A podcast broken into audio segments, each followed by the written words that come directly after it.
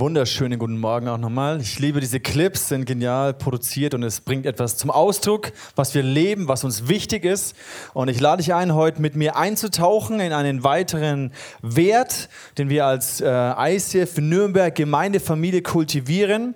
Diese Predigtserie hat vor einem, vor über einem Jahr begonnen wo ich mit einigen ICF-Pastoren, wo wir in Singapur waren und uns äh, inspirierende Inputs geholt hat.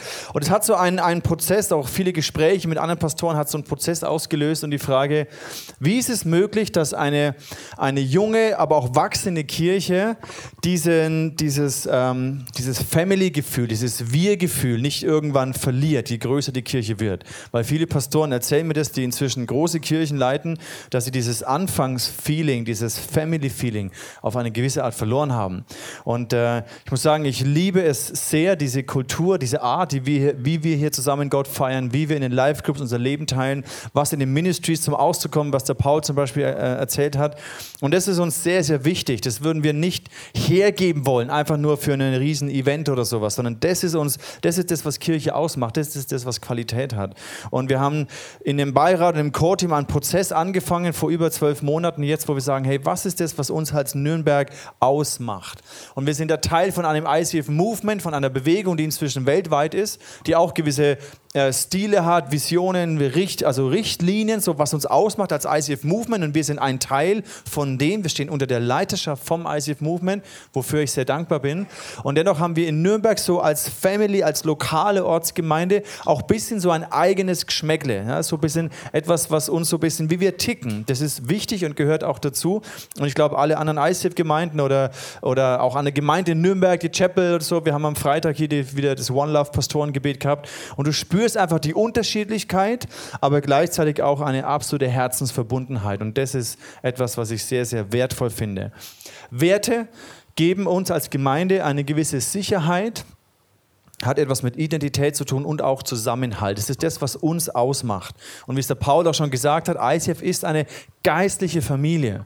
Und letzten Sonntag haben wir begonnen darüber zu reden, was ist denn der Segen einer gesunden Familie. Und ähm, es war ein sehr intensiver Gottesdienst und der Heilige Geist hat gerade in dem Bereich von Familie echt auch tief gewirkt. Ähm, der Segen einer gesunden Familie ist Zugehörigkeit. Ich erlebe Zugehörigkeit, ein Platz, wo ich sein kann. Ich äh, kann Liebe lernen, kann mich für Geschwister entscheiden, mich entscheiden, sie zu lieben und ich kann Verantwortung lernen. Gleichzeitig haben wir auch angeschaut, was der Fluch einer fehlenden oder einer ungesunden Familie ist. Und das haben wir in einem Wort zusammengefasst, und zwar, das ist eine Waisenmentalität. Und da auch, glaube ich, hat, tragen wir alle ein Stück weit etwas in uns, wo Gott begonnen hat, etwas zu heilen und zu befreien und auch äh, uns zu berühren. Es war mega äh, tiefe Momente und genial. Und letztendlich Jesus lädt uns ein, er nimmt dich in seine Familie mit dazu. Du kannst hier einen Ort finden, wo du hingehörst.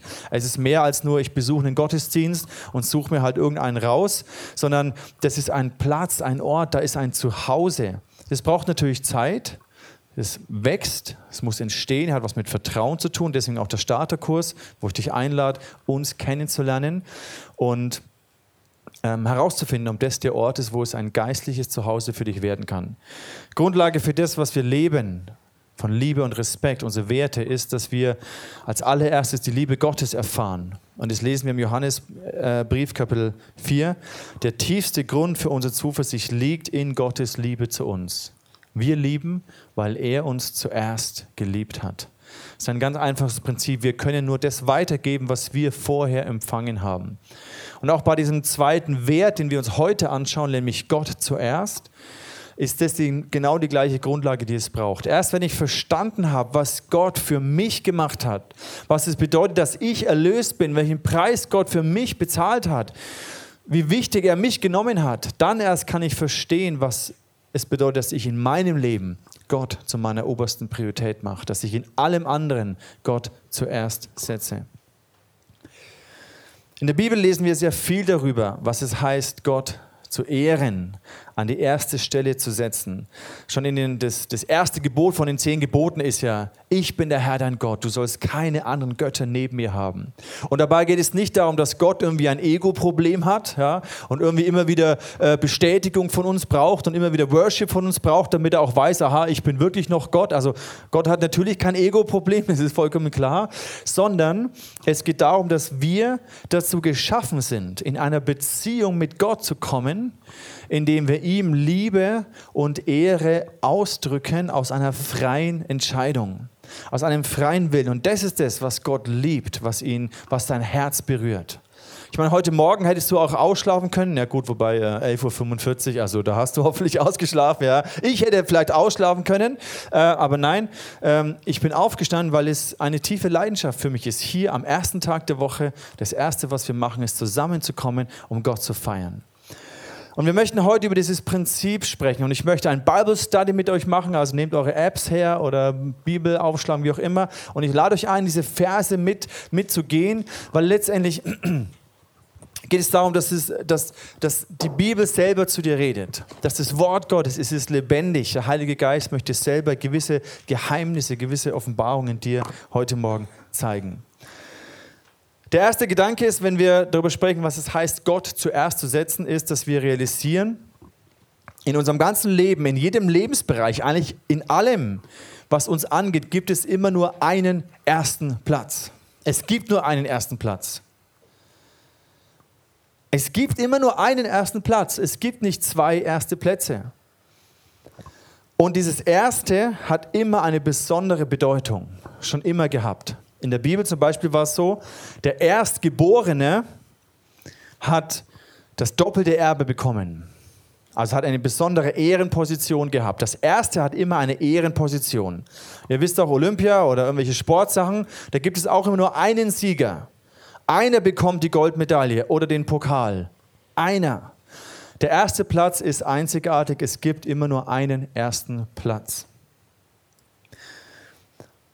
Bei allen Königen und Königshäusern gibt es auch immer nur einen Erstgeborenen. Sogar wenn es Zwillinge gäbe, gäbe es auch einen, der als erstes rauskommt, der den An, das Anrecht auf den Thron hat. Wir hier im ICF Nürnberg, wir waren die erste ICF-Gemeinde in Deutschland. Ist der Wahnsinn. Wir sind gerade nicht die größte, aber wir waren die erste und das kann uns, das, das werden wir immer bleiben. Ja, ist einzigartig. Dieser erste Platz, der war besonders oder ist besonders. Es gibt immer nur ein erstes Mal. Kannst du dich an deinen ersten Kuss erinnern? Ich weiß sie noch, es war leider nicht mit der Franzi, aber es, war, es gibt nur ein erstes Mal. In vielen Dingen gibt es ein erstes Mal. Zum ersten Mal, ich weiß noch, in, der, in ähm, auf Forteventura zum ersten Mal auf dem Kite zu stehen und dich vom Wind ziehen zu lassen. Es war ein erfüllendes Gefühl. Wow, ich habe es zum ersten Mal geschafft, hat mich der Wind hochgehoben. Es gibt in allem ein erstes Mal. Und das Prinzip dahinter ist, von der Wichtigkeit her, von dem, was wir ehren, das Erste kommt immer zuerst. Von unserer Haltung her. First things first. Das Erste kommt zuerst. Und was das bedeutet in unserer Beziehung zu Gott, das wollen wir uns heute anschauen. Und ich lade dich ein, Kolosse 1 mit mir aufzuschlagen in Vers 15 zu lesen oder noch einige mehr Verse.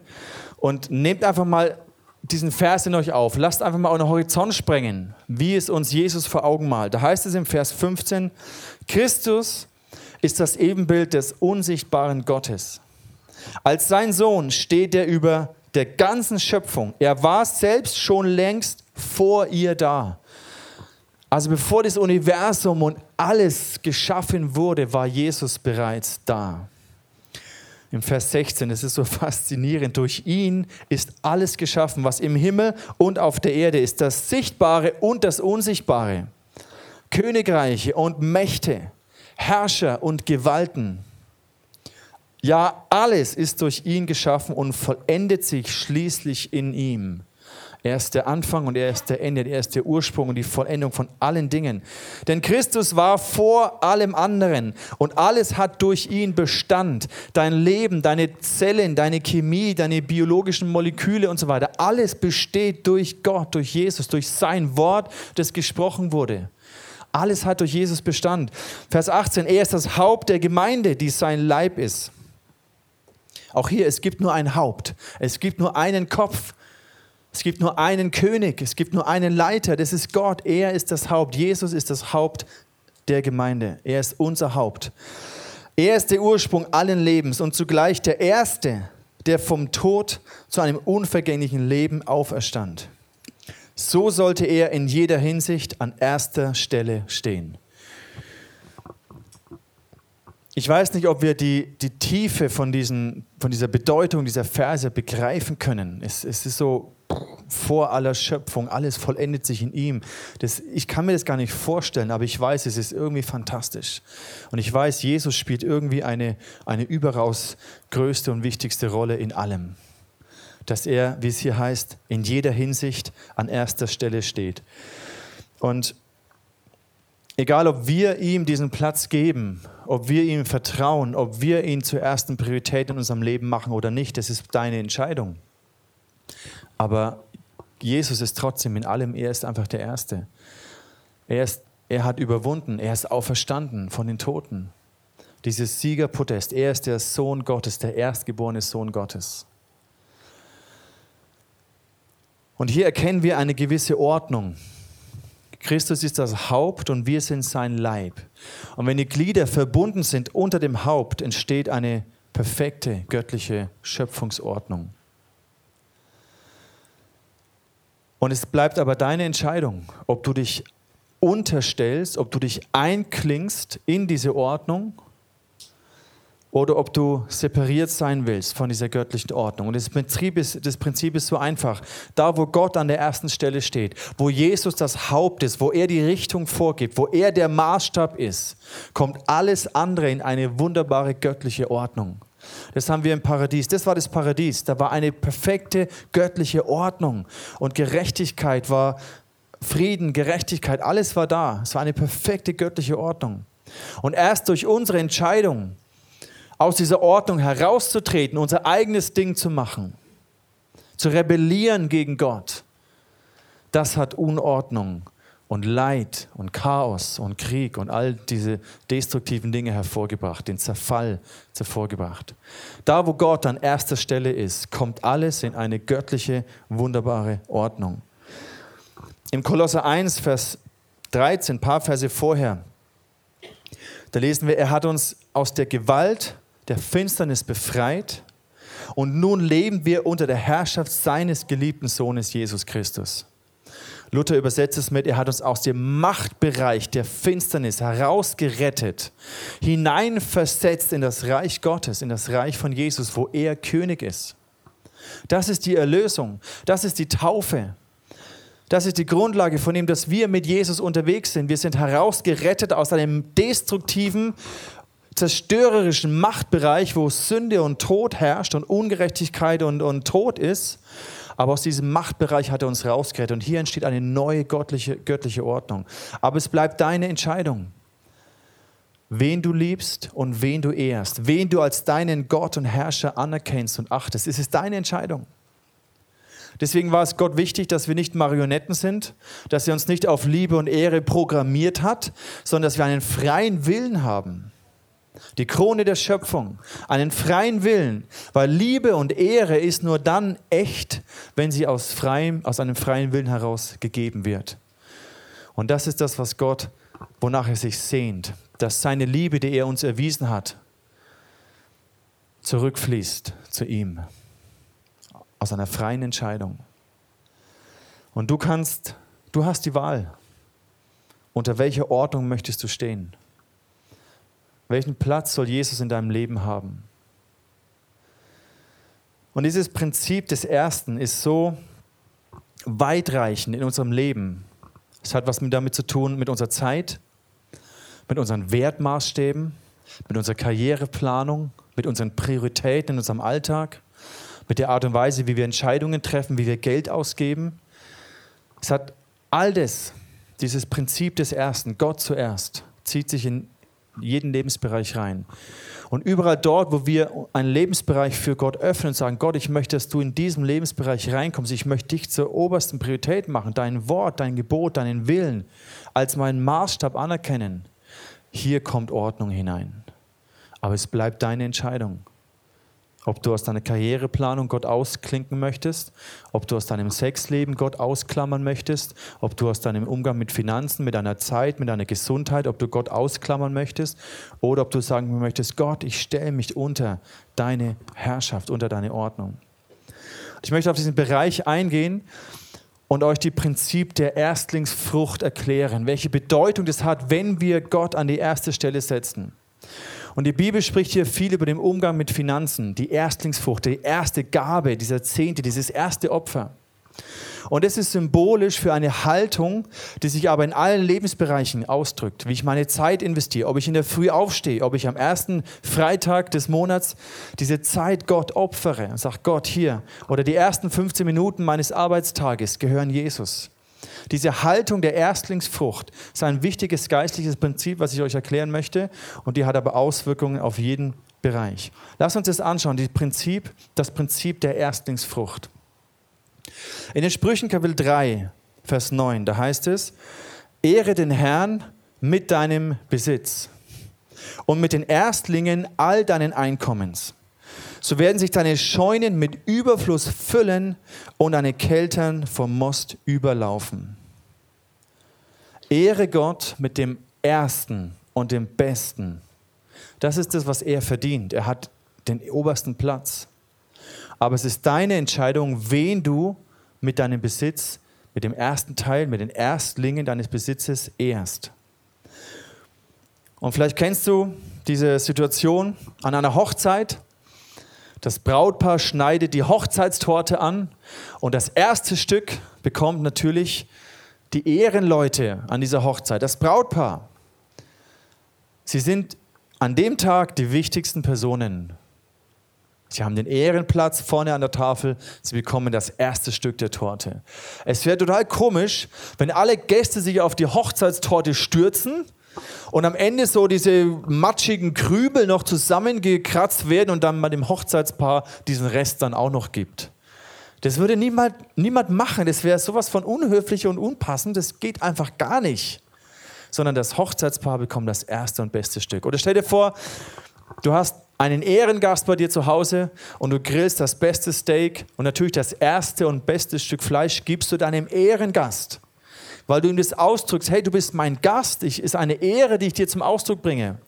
Stell dir die Situation vor, du schneidest das saftigste, beste Stück ab und tust es auf deinen Teller.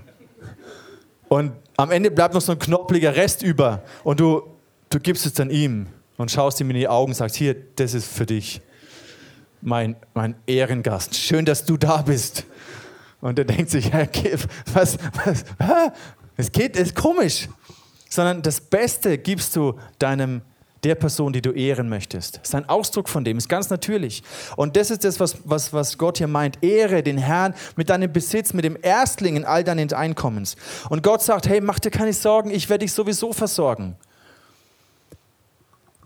Ich will dein Herz und die Ehre deines Herzens. Das ist es, worum es Gott geht. Und die Israeliten, lesen wir ähm, in den Malachi-Propheten, die, die haben so eine Kultur gehabt in dieser Zeit im Malachi, wo sie Gott quasi die, die kranken und schwachen und blinden Tiere geopfert haben.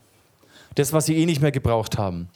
Und ganz ehrlich, manchmal ist das so eine Mentalität, mit der wir Gott etwas bringen. So, das, was ich eh nicht mehr brauche, das ist dann noch gut genug für die Kirche oder für Gott. Das, was übrig ist, wenn ich all meine Bedürfnisse befriedigt habe und all meine Wünsche erfüllt habe, wenn ich dann noch was übrig habe, dann kann ich auch noch mal was Gott geben. Oder wenn ich all den Spaß und meine Zeit so eingesetzt habe, wenn ich dann noch irgendwann mal Zeit habe und ich nichts Besseres zu tun weiß, dann kann ich auch noch mal vielleicht in der Kirche mitarbeiten und mithelfen. Und Gott sagt, hä, das ist, das ist, das ist nicht das Erste. Das hat nichts mehr mit Ehre zu tun. Das machst du dann vielleicht aus einem religiösen Pflichtgefühl, aha, ich sollte vielleicht auch noch mal ein bisschen was.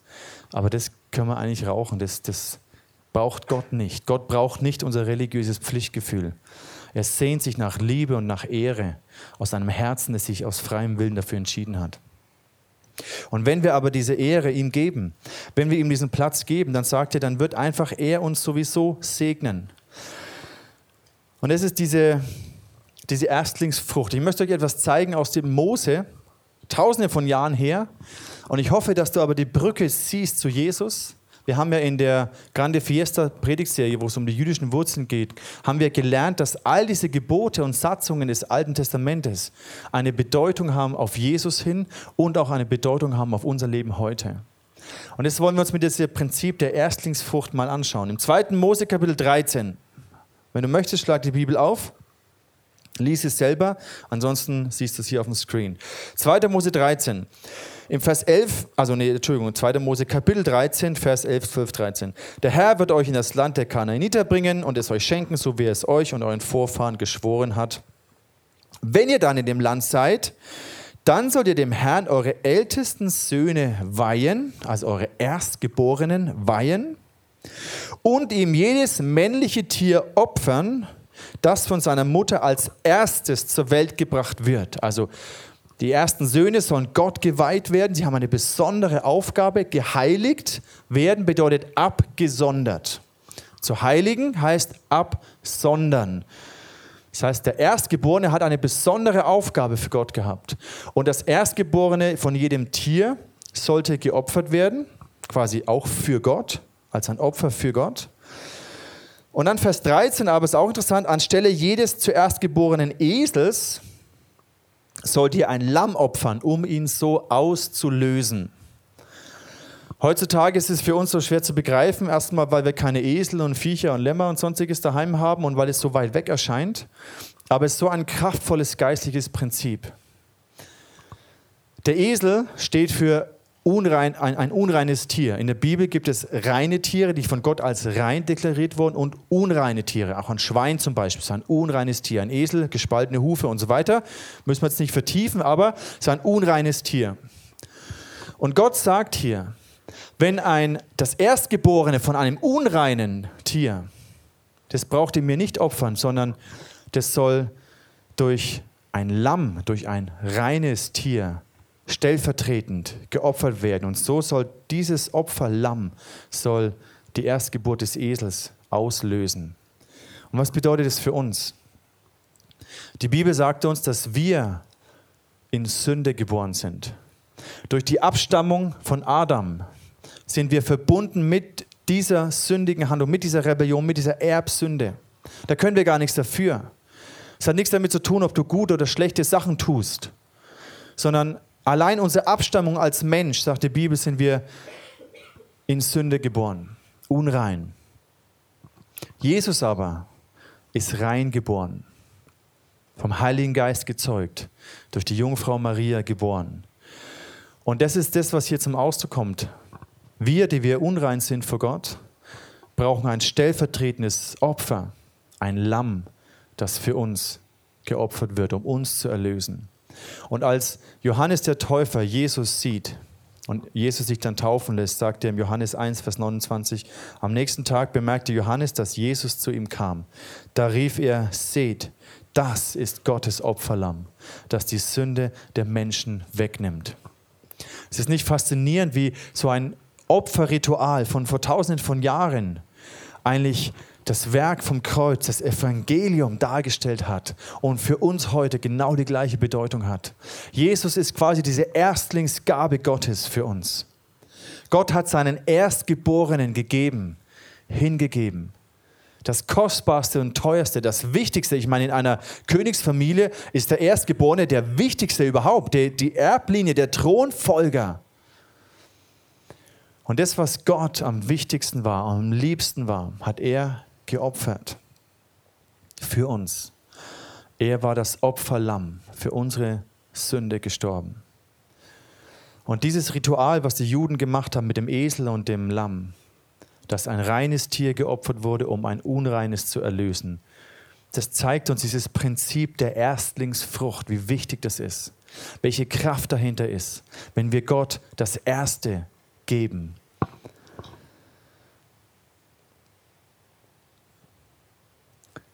Ein wichtiges Detail hier ist auch, dass Gott seinen Sohn Jesus gegeben hat im Glauben, im Vertrauen. Niemand von uns hatte sich zu dem Zeitpunkt schon für Jesus entschieden. Gott wusste ja nicht, theoretisch gesprochen, ob wir seine Liebe annehmen, ob wir seine Liebe erwidern, sondern als wir noch alle Sünder waren, die ganze Menschheit, hat Jesus trotzdem, ist er gestorben. Also Gott hat quasi im Vertrauen seine Erstlingsfrucht geopfert. Und es zeigt auch eine Art und Weise, wie wir Gott diese Erstlingsfrucht zurückgeben. Im Römer 8 heißt es, Vers 29, damit dieser der Erste unter vielen Brüdern und Schwestern sei. Durch die Taufe sind wir verbunden mit diesem Tod, mit dieser Erlösung. Sind wir Brüder und Schwestern geworden von Gott, von Jesus. Das ist unglaublich. Deswegen sind wir auch eine Familie, weil wir Brüder und Schwestern sind. Jesus ist der Erstgeborene. Mein Bruder ist älter als ich, ist größer, stärker, schlauer, intelligenter, gut aussehender, hat mehr Kinder als ich, verdient mehr als ich. Er ist der Erstgeborene. ich bin nur der Zweite, macht aber nichts, weil ich habe trotzdem, äh, Gott hat trotzdem in meinem Leben einen Plan. Aber er ist der Erstgeborene, ist kein Problem. Ähm, Jesus war der Erste unter vielen Brüdern. Wir sind alle Brüder und Schwestern. Jesus ist unser großer Bruder. Er ist der Erste. Und, er, und Gott hat ihn gegeben, noch bevor wir geboren wurden, ist er gestorben als erstes Opfer. Das sehen wir auch im Römer 11, Kapitel 16. Ist die Erstlingsgabe vom Teig heilig, so ist auch der ganze Teig heilig. Und ist die Wurzel heilig, so sind auch die Zweige heilig. Also, geheiligt heißt ja abgesondert, für eine spezielle Aufgabe reserviert, abgesondert, abgetrennt vom Rest. Und das ist das Prinzip der Erstlingsfrucht. Das Erste wird Gott geweiht und damit ist alles andere, was noch kommt, Gott geweiht, geheiligt, gesegnet, erlöst.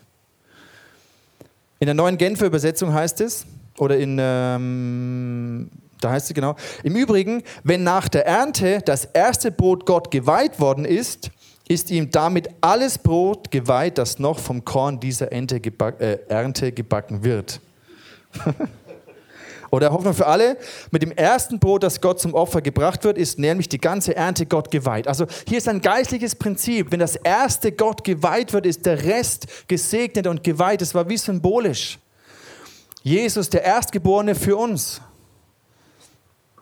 Und dieses Prinzip steckt dahinter, wenn wir sagen, Gott, wir bringen dir den ersten Teil, wir ehren dich mit dem ersten Teil unseres Einkommens.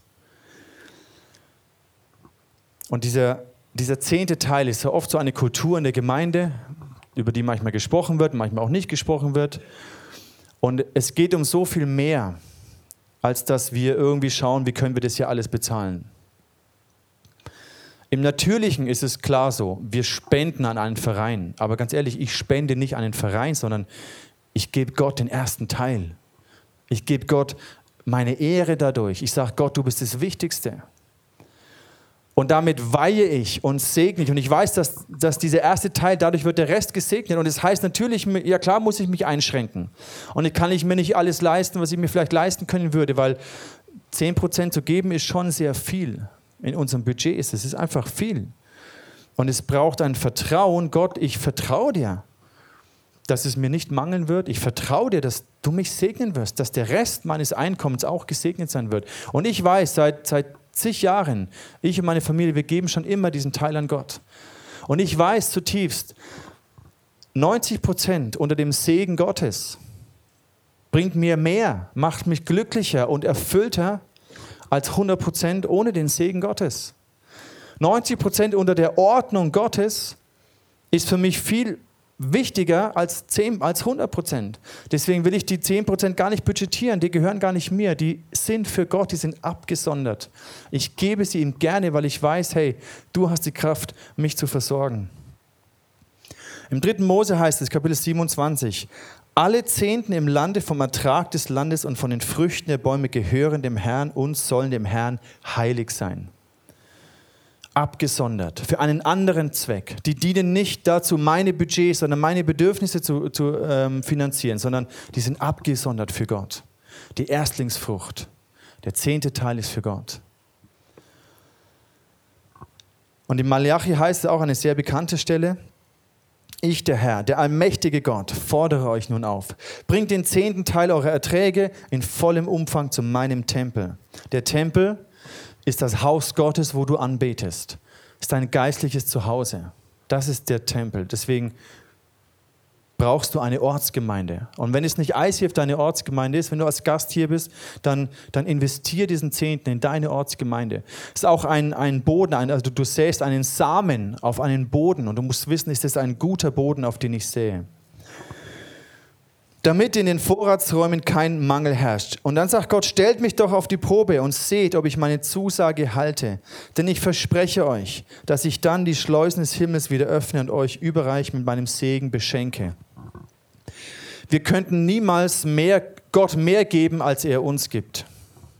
Es geht gar nicht. Und deswegen ist diese 10% eigentlich so wenig im Vergleich mit dem, was Gott uns gibt, gegeben hat, wie er uns beschenkt hat, wie er uns zuerst geliebt hat. Und Gott geht es nicht um eine gesetzliche Handlung, um ein religiöses Pflichtbewusstsein, sondern es geht um, um ihm, um die Liebe und die Ehre, die wir ihm zum Ausdruck bringen. Dass wir sagen, Gott, ich verzichte auf Wünsche, die ich vielleicht habe. Ich schränke mich ein. Ich nehme das in Kauf. Es ist es mir wert. Ich meine, ich habe vier Kinder und vier Kinder kosten Geld. Und weil ich vier Kinder habe, gibt es viele Dinge, die ich mir persönlich nicht leisten kann. Weil ich Schuhe oder Jacken oder äh, Fahrräder für meine Kinder kaufen muss. Aber die sind ja mein, meine Kinder. Natürlich mache ich das gerne. Natürlich schränke ich mich gerne ein, weil ich meine Kinder liebe. Und natürlich heißt es, Gott zu geben, Gott, ich vertraue dir, mit dem ja klar schränke ich mich ein. Aber ich will das, es ist meine Entscheidung, ich möchte das tun, es ist es mir wert. Und hier ist auch wichtig zu verstehen, dieser erste Teil, auch du hast nur einen ersten zehnten Teil. Und wem du diesen ersten zehnten Teil gibst, daran erkennen wir eben auch, was uns wirklich wichtig ist. Und überleg dir, deine Kreditkartenfirma oder die Bausparkasse oder dein Reiseunternehmen hat nicht die Kraft, deine Finanzen zu segnen, hat nicht die Kraft, dein Leben zu segnen. Deswegen überleg dir gut, wem du deinen ersten Teil gibst und warum du es tun möchtest. Oder so viel, wie du eben möchtest und kannst. Und ich glaube, dass hier auch dieses Prinzip gilt, wenn du, egal was, ob es Zeit ist, ob es Finanzen sind, ob es Kraft und Know-how und Talente sind, alles, was du in das Reich Gottes investierst, es verlässt vielleicht in dem Moment deine Hand, jetzt zum Beispiel im Bereich Finanzen. Du gibst etwas, es verlässt deinen Verfügungsbereich, aber es verlässt nicht dein Leben. Und es wird multipliziert und gesegnet zu dir zurückfließen. Das heißt nicht, dass wir mit der Haltung geben, Gott, ich gebe dir Geld und will wieder Geld zurückhaben, und zwar mehr, als ich dir gegeben habe, sondern das wäre bescheuert. Dann ging es ja um mich und nicht um Gott, sondern Gott, ich gebe dir im Vertrauen. Ich gebe dir, bevor ich sogar deinen Segen sehe, weil ich weiß, dass du gut bist. Ich gebe dir in dem Vertrauen, weil ich weiß, du wirst mich eh segnen. Das heißt vielleicht nicht, dass ich mir alles leisten kann, was ich mir wünsche, aber es heißt, dass Gott immer dass der Segen Gottes da ist. Vielleicht hast du schon mal so einen Rentenfonds angelegt, einen Sparplan gemacht und es ist genau das gleiche Prinzip, aber die, die Herzenshaltung ist anders, aber das Prinzip ist das gleiche. Wenn du einen gewissen Betrag von deinem Monatsbudget auf einen Rentenfonds, Sparplan überweist, dann verlässt dieses Geld auch deinen Verfügungsbereich. Du kannst davon nicht mehr einkaufen gehen. Du hast es abgesondert, du hast es geheiligt für einen anderen Zweck aber es verlässt nicht dein Leben. Es wird gesegnet und mit Rendite in dein Leben zurückfließen, wenn du es gut angelegt hast. Hier ist natürlich der Punkt von Vertrauen auch wichtig. Wenn du dein Geld in irgendeinen Rentensparfonds gibst, dann, dann vertraust du irgendwelchen Leuten deine, deine Zukunft an. Und den Segen in deiner Zukunft vertraust du irgendjemanden an. Was prinzipiell nicht schlecht ist, also braucht man ja auch. Aber wie viel mehr verdient Gott eigentlich unser Vertrauen? für die Zukunft, für die Versorgung, für den Segen, für die Güte. Und deswegen lasst uns ihn ehren mit dem. Ich komme nochmal zum Mose zurück. Und es rundet diese Situation ab, wo Gott ihnen gesagt hat mit dem Esel und mit dem Lamm. Vers 14. Wenn eure Kinder eines Tages fragen, was dieser Brauch bedeutet, ich meine, Papa, warum killst du dieses schöne Lämmchen und dieser Esel, der hat doch gar nichts gemacht, warum, warum bringst du den denn da um? Wenn deine Kinder dich fragen, was dieser Brauch bedeutet, dann sagst du, dann erklärt ihnen, der Herr hat uns mit starker Hand aus der Sklaverei in Ägypten befreit. Er hat uns erlöst. Der Erstgeborene, wo Gott mit diesem Todesengel bei diesen zehn Plagen, wo alle Erstgeburt der, Ägypten, der Ägypter gestorben ist, total krass. Nur die Israeliten nicht, weil sie haben das Blut des Lammes an ihre Türpfosten gestrichen. Auch wieder das gleiche Prinzip. Das stellvertretende Opfer eines Lammes hat Erst, den Erstgeborenen der Israeliten verschont. Dann erklär ihnen, der Herr hat uns mit starker Hand aus der Sklaverei befreit. Durch den, das Opfer von Jesus sind wir befreit aus der Sklaverei des Todes und der Sünde und der Verdammnis. Wir sind erlöst durch das Opfer von Jesus.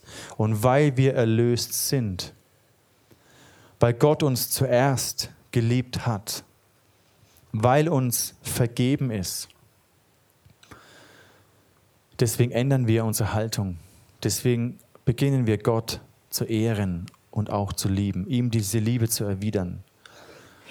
Und das ist der große Unterschied zu allen anderen Weltreligionen, wo du etwas leisten musst, damit du vor Gott, vor diesem Gott angenommen wirst, wo du dir dein Heil und deine Seligkeit verdienen musst. Das ist der gravierendste Unterschied. Wir sind erlöst aus Gnade durch das Opfer von Jesus. Und weil wir gesegnet sind, weil wir geliebt sind, lieben wir Gott, stellen ihn an die erste Stelle, aus freien Stücken, aus einer freien Entscheidung, nicht aus einem religiösen Pflichtbewusstsein. Und diese Haltung, wenn wir mit dieser Haltung in unser Leben, unser Leben gestalten, wenn wir mit dieser Haltung unsere Prioritäten ordnen, nicht nur das Finanzielle, ich meine, es ist ein, ein Bereich, der natürlich wichtig ist. Und Zahlen lügen auch nicht. Das heißt, da wird es dann auch schwarz, schwarz auf weiß deutlich. Aber es ist nicht nur das, es ist unsere ganze Haltung dahinter, unsere Zeit, unsere inneren Werte, welchen Fokus ich habe in, in meiner Arbeit.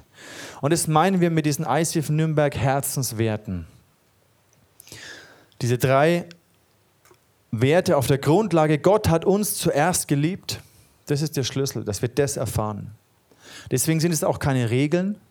Im ICF musst du dich so und so verhalten oder wir als Familie, bei uns verhält man sich so und so, sondern wir haben einen Wert, der sich darauf gründet, dass wir erkennen, dass Gott uns geliebt hat, wie es im Johannesbrief heißt. Das ist unsere Zuversicht. Auch wenn du im Vertrauen gibst, und noch nicht weißt, wie dieser Segen zurückfließt, deine Zuversicht liegt darin, dass Gott dich liebt und seine Liebe dir bewiesen hat durch Jesus. Und diese drei zentralen Werte, Gott zuerst, Liebe und Respekt und unser Auftrag in der Welt, darüber werden wir nächsten Sonntag sprechen, ist das, was unsere Haltung sein soll. Eine Kultur, die wir entwickeln möchten, die wir stärken möchten. Und Gott zuerst hat genau diese Gedanken, dass wir sagen, lass uns Gott zuerst anbeten. Starte deinen Tag. Deine ersten Gedanken lass sie bei Gott sein. Bevor du in die Arbeit rennst, nimm dir einen Moment Zeit für sein Wort. Lies einen Bibelvers, bete für einen Moment. Fokussiere dich auf ihn. Sag Gott hier, dieser Tag, diese ersten Minuten. Vielleicht ist es nur eine Viertelstunde aber damit heiligst du Gott den Rest deiner Zeit und den Rest deines Tages. Vielleicht ist es eine Stunde im Frühgebet, wo du sagst, Gott, ich gebe dir diese Stunde. Und damit weißt du ihm den Rest deines Tages. Das Prinzip ist genau das gleiche.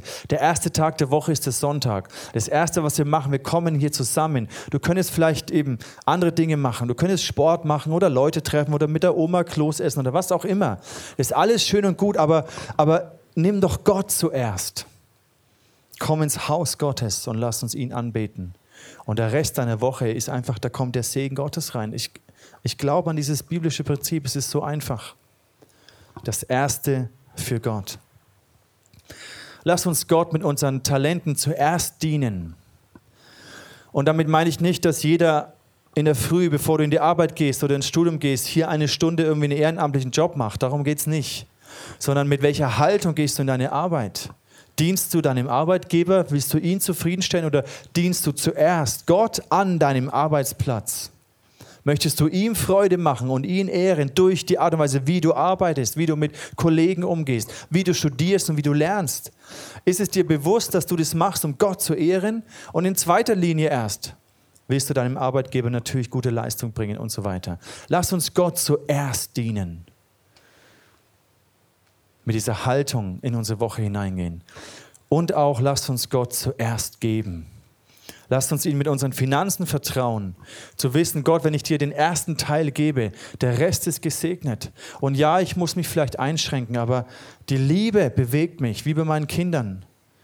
Die Liebe drängt mich dazu, lieber ihnen was zu kaufen als mir. Das ist bei Eltern immer so, du musst immer zurückstecken. Manchmal auch ein bisschen frustrierend, aber unterm Strich mega schön, weil du siehst dann, wie deine Kinder aufwachsen und es ist cool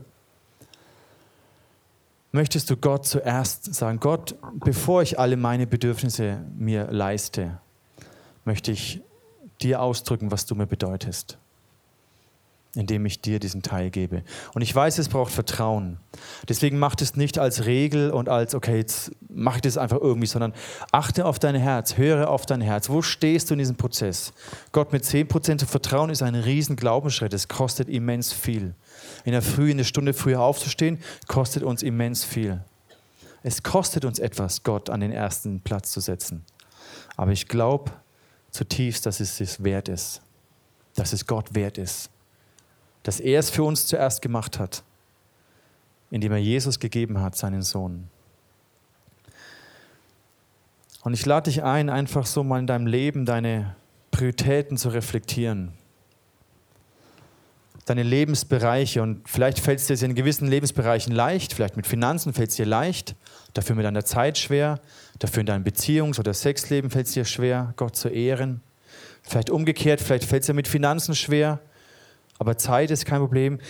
Wir stehen alle an einem unterschiedlichen Punkt. Wir sind alle in einem Prozess. Ich genauso. Was heißt es für dich? Was tust du als deinen nächsten Schritt? Wo möchte der Heilige Geist den Finger drauflegen und sagen, hey, ordne diese Priorität, das ist nicht gesund, das ist nicht, es ist nicht meine Ordnung. Es sind vielleicht Wertmaßstäbe, die die Welt uns gibt, aber es sind nicht meine Wertmaßstäbe, nach denen du lebst. Nimm dir Zeit, es zu reflektieren, weil ich glaube, wenn wir Gott an die erste Stelle setzen, kommt alles andere in eine göttliche Ordnung. Und die wird dir zum Segen dienen. Das hat Gott uns in seinem Wort versprochen. Und stell dir vor, was passiert, wenn du mehr und mehr Gott vertraust. Wenn immer mehr Lebensbereiche unter eine göttliche Ordnung kommen und Segen aufblüht, dein Leben aufblühen kann. Ich glaube, du würdest Gott noch mehr danken und ihn preisen und ihn ehren dafür.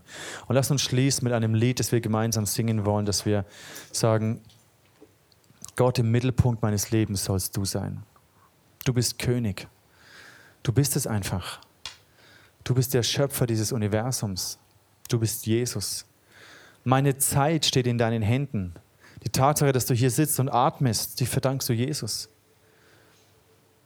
Lass uns mit unserer Zeit, mit unserer Kraft, mit allem, was wir sind, beginnen ihm mehr und mehr zu vertrauen. Und geh du den Schritt, der für dich jetzt dran ist. Und dafür möchte ich dich segnen. Lass uns beten. Vater, ich danke dir, dass du gut bist. Und deine Güte und deine Liebe zu uns gibt uns Zuversicht, Schritte im Glauben und im Vertrauen zu gehen. Und Heiliger Geist, ich bitte dich, dass du zu jedem Einzelnen persönlich redest und zeigst, wo unsere Prioritäten ungesund sind, wo Lebensbereiche nicht in einer göttlichen Ordnung stehen, wo wir mit unserer Zeit, mit unserer Kraft, mit unserem Beziehungsleben, mit unserem Karriereplan, mit unseren Finanzen, wo wir eigen, unser eigenes Ding machen und nicht dich dadurch ehren. Ich bitte dich, korrigiere unsere Haltung, vergib uns, wo wir aus einer weisen Mentalität heraus gelebt haben. Und zeig uns, dass wir Söhne und Töchter Gottes sind, Brüder von Jesus und Schwestern von Jesus. Jesus, ich danke dir, dass du diese Erstlingsfrucht bist, dieser, dieser Zehnte Gottes bist du gewesen, der uns erlöst hat. Und hilf uns das in aller Tiefe zu begreifen. Befreie uns von jedem religiösen Pflichtbewusstsein, negativen Pflichtbewusstsein, dass wir, sondern hilf uns es in der Tiefe zu erfassen, was es bedeutet, dich zuerst zu setzen. Und aus dieser Offenbarung, aus dieser Liebe, aus dieser Ehre heraus kommen die Entscheidungen, die wir tun, die wir treffen. Und dafür segne ich dich im Namen von Jesus. Amen.